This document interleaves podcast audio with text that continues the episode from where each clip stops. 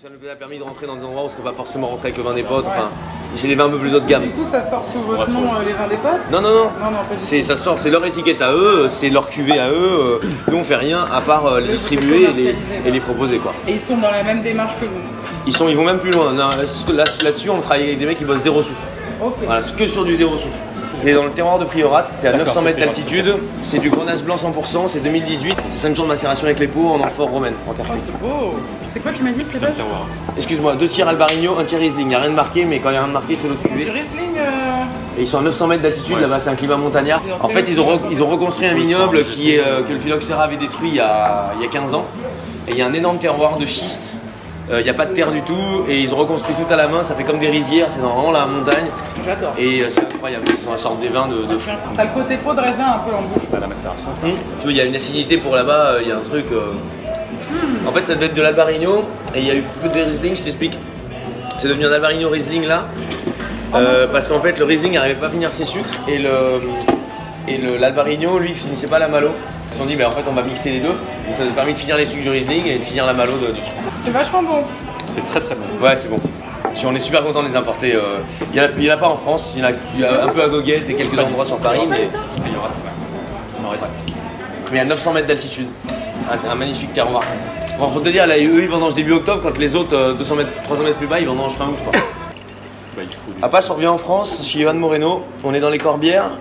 C'est des vieux Carignans qu'il a, de 45-50 ans, euh, qui travaillent en macération carbonique. C'est un mec qui a bossé chez Maxime Magnon pendant des années. Donc là, il s'est installé tout, depuis 3 ans. Et euh, c'est des carmos, mais qui gardent un an en cube. Donc c'est des 2017 qu'on a mis en bouteille là, au mois de mars. Et ça, c'est vous. Et en fait, ce qui est intéressant, nous, av- avant, on n'était pas très carbo, on faisait aucune cuvée en carbo. Et là, ce qui nous a plu, c'est que tu retrouves quand même le carignan et tu sais où t'es.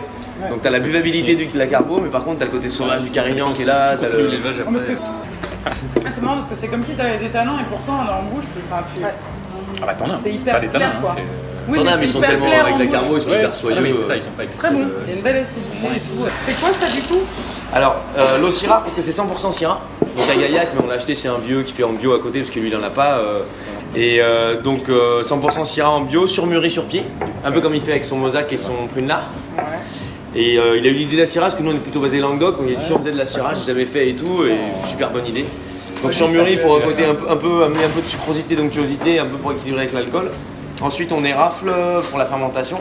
En fin de fermentation on met tout le fruit dans le bac à distiller. Donc on a décidé de ne pas faire un marc, quoi. On a vraiment, c'est que des raisins qui sont destinés à faire de l'eau de vie. Alors ça, se ça, ça pourrait ressembler à des, dans les meilleurs, enfin, dans des très belles grappas italiennes. Même si la plupart c'est des, des mares, euh, il y a des grappas qui sont faites comme ça, c'est assez rare. Parce que la plupart quand même du temps ils, ils passent par l'état de vin avant de, avant de faire de l'eau de vie. Bah oui. Là t'as encore toutes les qualités du raisin, quoi. Ouais, t'as du c'est gras en bouche. euh, Ouais. Elle, elle est, euh, elle est effectivement assez dangereuse, mais bon, c'est une qualité pour une eau de vie. Et c'est un peu plus rustique les, les cépages Prunelard et, et Mosaque. C'est bon Ouais. aussi, hein, mais c'est plus. Ouais, bah, c'est pas pour rien qu'on en fait. Syrah, ça marche bien quoi. C'est vrai que t'as un côté sucrosité en-